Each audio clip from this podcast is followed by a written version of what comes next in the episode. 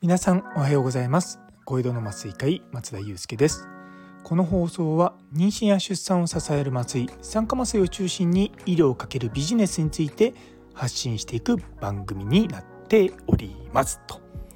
いうところで今日出してきました。あの渋谷に法務局がの出張所があるんですけどそこにですねあの企業届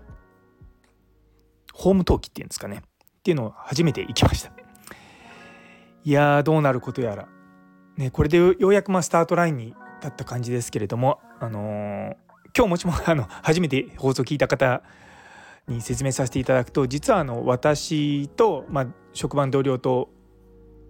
3名でいわゆるその酸化麻酔って妊婦さんの麻酔を専門にする、まあ、診療があるんですけどそれのコンサルティングの会社を立ち上げました。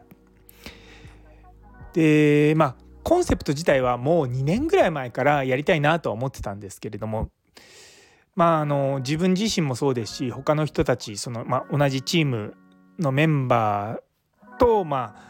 やりたいねって話はしてたんですけれども結構ですね、まあ、ニーズが高まってきてるというか個別に相談が来るようになってきたのでいやこれはそろそろ始めていかないといけないねっていう話になってえー、今回、えー、会社を作るということになりました。うんまあ別にだからといって何か変わることはないんですけども、まあ、とりあえずねまずスタート地点に立てたことが本当に今日は嬉しいなと思ってます。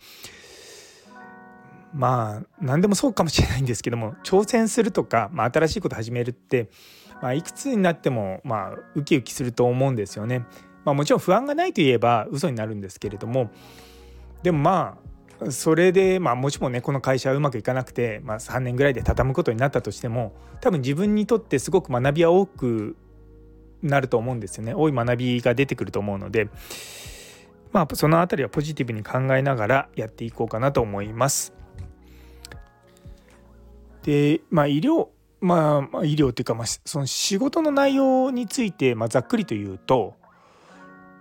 まあ、コンサルティングなんですけど、まあ、何のコンサルティングかというと、まあ、安全のコンサルティングなんですね。でいわゆる医療安全といって患者さんの安全とかをまあどういうふうに守っていくのかっていうことを、まあ、麻酔科って実はそういう仕事なので、まあ、それを産婦人科のあのクリニックとかその小規模の施設で届けるに届けていくっていうのがサービスになります。でその中で、まあ、メインになってくることは何かというと実はその安全とか質が高いとかそういったのって数値化しないとこう評価できないんですね。例えばうちの麻酔科では質の高い診療をやっています。なぜならば帝王切開の麻酔に対する患者さんの満足度が87%術後の鎮痛に関する満足度が82%無痛分娩の満足度は85%麻酔科医の態度に対する、えーまあ、満足度、まあ、評価。いいいいって評価は90%で、まあ、麻酔科関連の出産に関する満足度は87%っていう数字が出てるんですね。つまりうちの診療っていうのはこういった数値として可視化することができるんですよ。で逆に数値として可視化できないっていうことはそこはちゃんとしたデータを取ってないということになるのでやっぱりこうよ診療を良くしていきます例えばより質の高い診療をやっていきますってとこの指標が出てこないんですよね。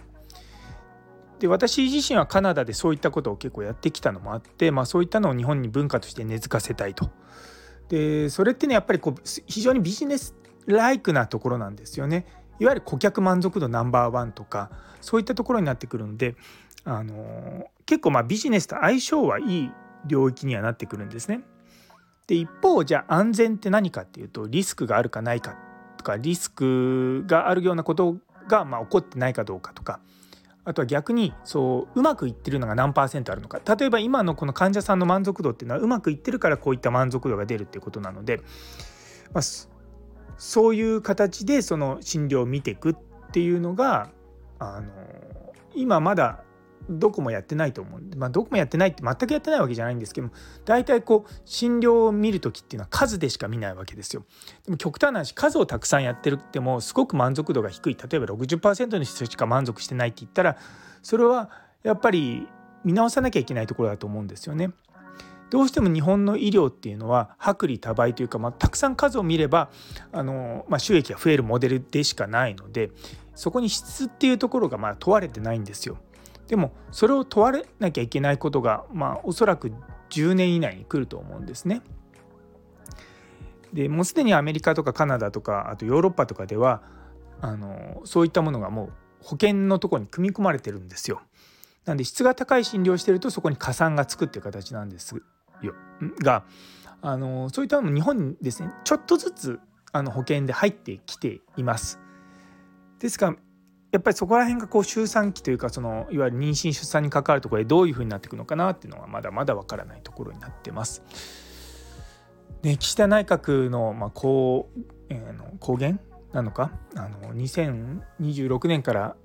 まあ出産費用を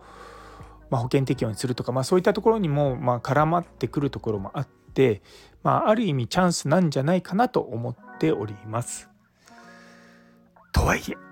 とはいえですよ、まあ、まだまだあの不安なことだらけですけれども引き続きですね皆様からご支援ご鞭達のほどよろしくお願いいたします。というところで、えー、最後まで聞いてくださってありがとうございます。この放送気に入ってくださったらいいねコメントチャンネル登録のほどよろしくお願いいたします。